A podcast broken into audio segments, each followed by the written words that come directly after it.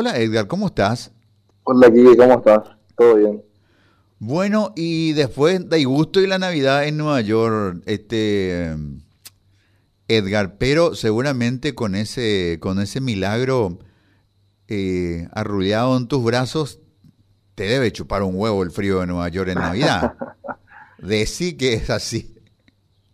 No, y la verdad que estamos en, en otro mundo acá con Candela, ¿verdad? Es como que nos cuesta saber, nos cuesta dimensionar que hoy ya es Navidad, nosotros estamos metidos en lo que es su, su, su recuperación, su tratamiento, nos entrenaron a nosotros en el hospital para que una vez que salgamos ahí nosotros podamos ser los que le, hagan todos los cuidados, entonces estamos así 24 horas con ella. Ajá, están también en un proceso de, de entrenamiento, digamos.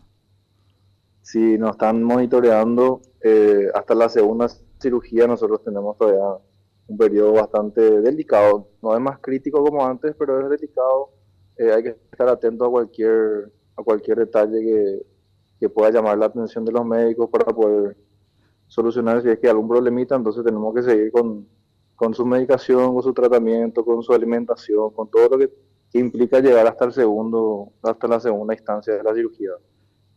¿La segunda de cuántas cirugías? De tres, la segunda de tres. Ajá.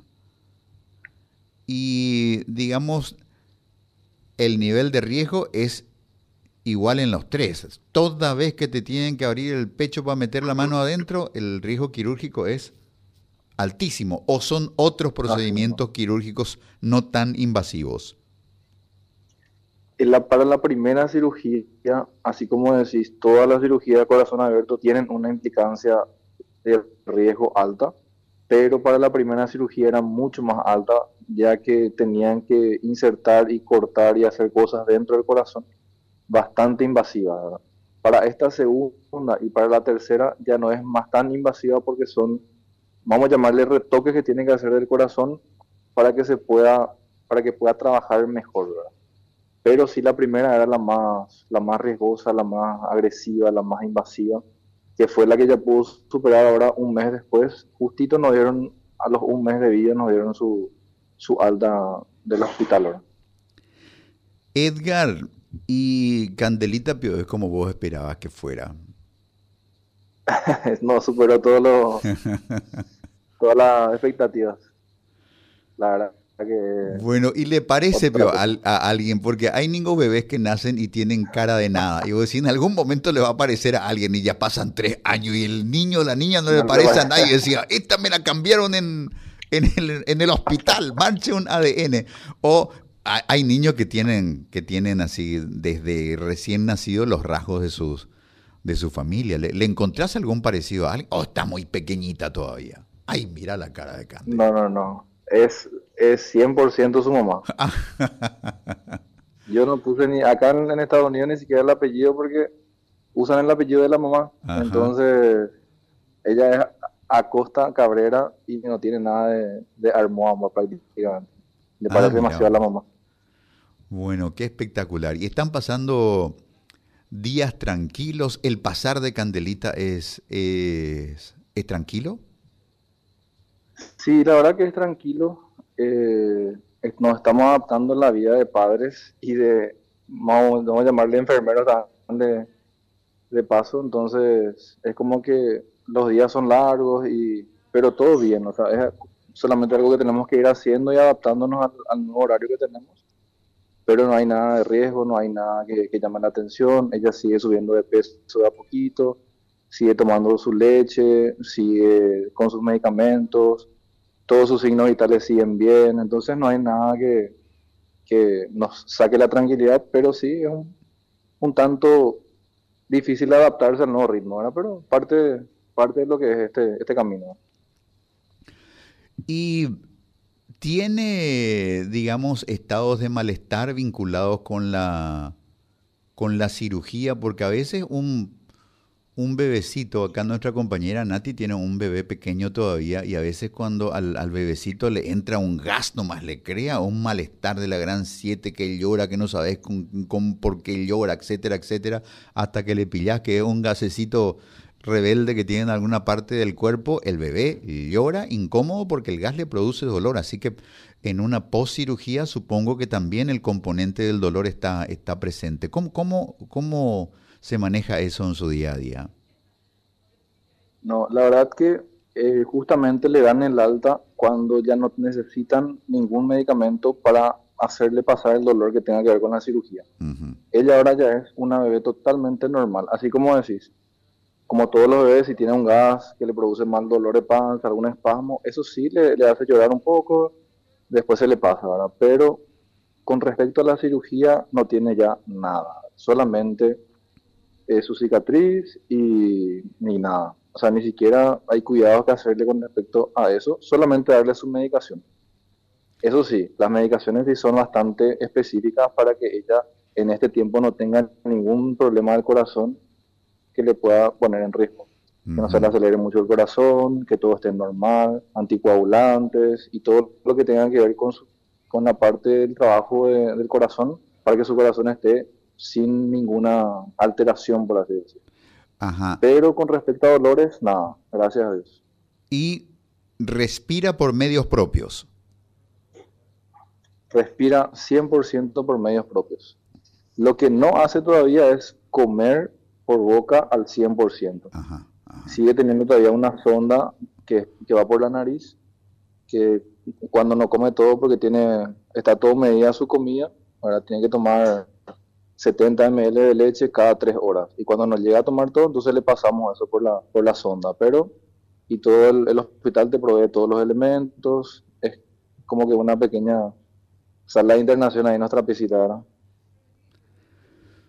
Y cuando entramos en los detalles del, caso de Candelita, lo que comprendimos era que uno de los hemisferios de su corazón estaba muy poco desarrollado y que eso comprometería eh, muchísimo la posibilidad de su vida a largo plazo.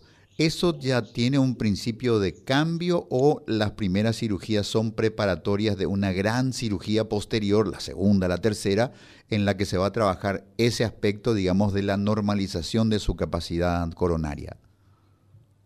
No, en la primera cirugía fue esa primera gran cirugía, en la cual, sin que justamente ella no tiene el lado izquierdo del corazón, que es el que bombea la sangre oxigenada a todo el cuerpo. Entonces es el lado más importante, es el lado que tiene la función de motor, por así decir. Entonces lo que hacen los doctores es adaptar el lado derecho para que cumpla esa función. Por eso es que es tan agresiva la, primera cirugía y es donde, eh, se, por así decir, se, tocan varias partes muy importantes del corazón, ya sea la aorta, las venas pulmonares, o sea, son, son, es, es una cirugía muy agresiva en donde eh, una vez que pasa esa primera cirugía, que es lo que hicimos nosotros ahora, las siguientes cirugías ya son como para que ese corazón eh, vaya teniendo menos trabajo que hacer y solamente se dedique a, enviar eh, sangre oxigenada a todo, el cuerpo, porque ahora cumple otras funciones también que hacen que, por así decir, trabaje un poco, esforzándole un poco al corazón, pero que es algo que no se puede evitar.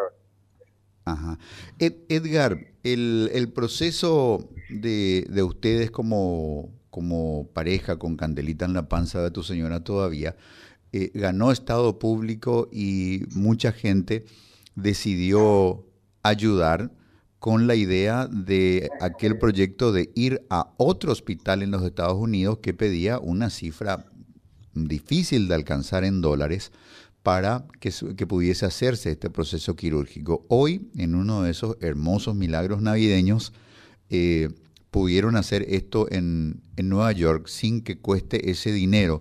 Entonces queda la responsabilidad, digamos, de, la, de una eventual rendición de cuentas, de que si bien ustedes han comunicado que ese acervo de, de dinero que se ha recaudado será destinado a otras causas de niños o niñas que padecen igual condición médica, nunca está de más eh, reiterarlo. Y ese, ese acto eventual de la transferencia de dinero para que sea administrado por otros padres es algo que se va a hacer todavía más adelante cuando Candelita ya, está, ya esté en territorio seguro o, cuál es el procedimiento que ustedes fijaron, Edgar? Sí, así mismo como decís, justamente es lo que en un, en un momento nos causó un poco de estrés en el sentido de que varios medios, varias personas eh, como que atacaban mucho ese punto de qué íbamos a hacer nosotros con el dinero, que teníamos que hacer esto, que teníamos que hacer lo otro. Y nosotros la verdad que en este momento, más todavía que como decís, nosotros en periodo de, gestación eh, de, de mi esposa, hicimos toda una campaña. Nos, nos, quedamos casi sin energías, ya vieron todo lo que fue el trabajo que hicimos. Eh, se, se, vinimos de viaje acá otra vez, todos los días era un trajinar y sabemos que la responsabilidad es grande porque se llegó a recaudar casi la verdad que no tengo la cifra exacta, pero más o menos 2 mil millones que lleva a recaudar, que es algo que nosotros no vamos a usar en su totalidad. Eh, nosotros tenemos ese eh, anhelo de hacerlo de la mejor manera. Y ahora, como te digo, nosotros estamos metidos en lo que es, inclusive ser enfermero acá de Candela, eh, todavía no sabemos todo lo que implica la segunda cirugía, tenemos que quedarnos acá. Entonces, lo que nosotros pensamos eh, como para ser prudentes es esperar hasta que nosotros, hasta que termine esta segunda cirugía que es en cinco meses y al volver nosotros saber, bueno, esto es lo que nos costó, nos sobró esto, esto queremos destinar y hacerlo de esta manera, por así decir, en el grueso de lo que se recaudó. Pero eso sí, como también nosotros ya habíamos contado, nosotros ya hicimos algunas donaciones a personas que en, primer punto, estaban llevando una campaña en el mismo momento que se llevó la campaña de Candela. Nosotros ya hicimos la ayuda, justamente en el comunicado sacamos a Génesis, había un caso de que una nenita que se llama Génesis, que estamos siempre en comunicación con la mamá también, eh, también gracias a ella pudimos, ya pudo completar toda su, todo lo que le faltaba, le completamos también toda ella. Y a otra, a otra nenita que se llama Luciana, que se fue a, si no me equivoco, a Italia a hacerse una cirugía también, ya está hecha la cirugía, también le pudimos ayudar a ella, pero, y ahora también hay un caso de, de, un, de un niño con, o sea, un no nacido todavía, que se llama Matías Iván, que ahora está, por ejemplo, en, en Buenos Aires, que también le ayudábamos, le estamos, no solamente económicamente, sino que también eh, con toda la parte logística y toda la información que nosotros pudimos obtener en este tiempo, porque es el mismo caso de Candela. Eh, ella se fue a, Buenos Aires ahora porque no, no, podía hacer viajes largos, porque tenía complicaciones en el, en el embarazo y estamos tratando nosotros de ayudarle en todo lo que podemos. Pero como te digo, ah, queremos hacer ese, eh, esa ayuda bien hecha, con esa rendición bien hecha, cuando sí dispongamos de más tiempo y volvamos y termine todo este proceso. Correcto, cuando tengan, digamos, un panorama diagnóstico bien preciso porque mira hacia allá. En el último eslabón de la cadena, los médicos dicen, bueno, y esta niña tiene que volver para un chequeo cada seis meses, un viaje cada seis meses a Nueva York, te regalo. Eh, el trámite, mover un bebecito en un avión, el propio costo, lo que cuesta en Nueva York, este, todo es caro, el café es espantoso, pero es caro, en fin, todo Así que eso cuesta dinero. Así que me parece, me parece un, eh, un paso de, de, prudencia que la gente comprende porque ustedes conquistaron algo que es muy importante y que me parece genial que estén respondiendo tan prolijamente. La gente les dio confianza y ese capital de confianza hay que honrarlo en exceso y con paciencia, explicando y volviendo a explicar. Yo me doy por satisfecho con lo que, con lo que me explicas acá, pero seguramente es un proceso que hay que sostenerlo en el, en el tiempo, porque no solamente esta historia termina en, en Candela.